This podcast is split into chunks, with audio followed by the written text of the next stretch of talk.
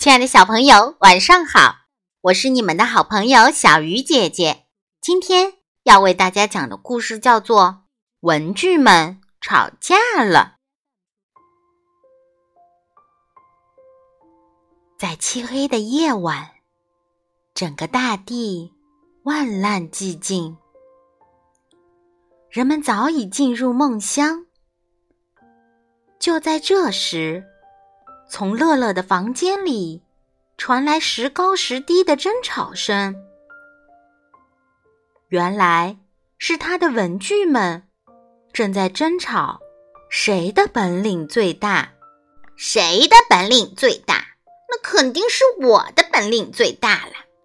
铅笔大声叫道：“我给主人当笔用，有了我，主人才能写好字。”不对，不对，我的本领才最大。尺子反对道：“有了我，主人格子才打得平整。”橡皮又反对了：“谁说你的本领最大？我的本领才是最大。”橡皮气愤地说：“有了我，主人写的错字才能改正。”好的格子才可以擦掉，重新画。听了这话，铅笔又开口了：“有了我，主人才能写好字，受老师表扬。”尺子听了不服气了，说：“我不光能让主人写好字，下课了还成为主人的兵器，让主人出风头。”说着说着，又吵得不可开交。这时，文具盒爷爷开口了，他说：“你们不应该吵，应该互相帮助，就像我一样。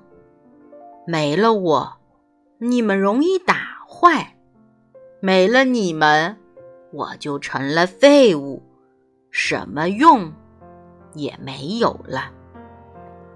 你们也一样，互相缺一不可。尺子、铅笔、橡皮听了，不好意思的低下了头。从此，他们成了好朋友，取长补短，再也不因为。谁的本领更大？而争吵了，亲爱的小朋友，故事里的尺子说下课了，成为主人的兵器，这个可是不对的，我们千万不能学哦。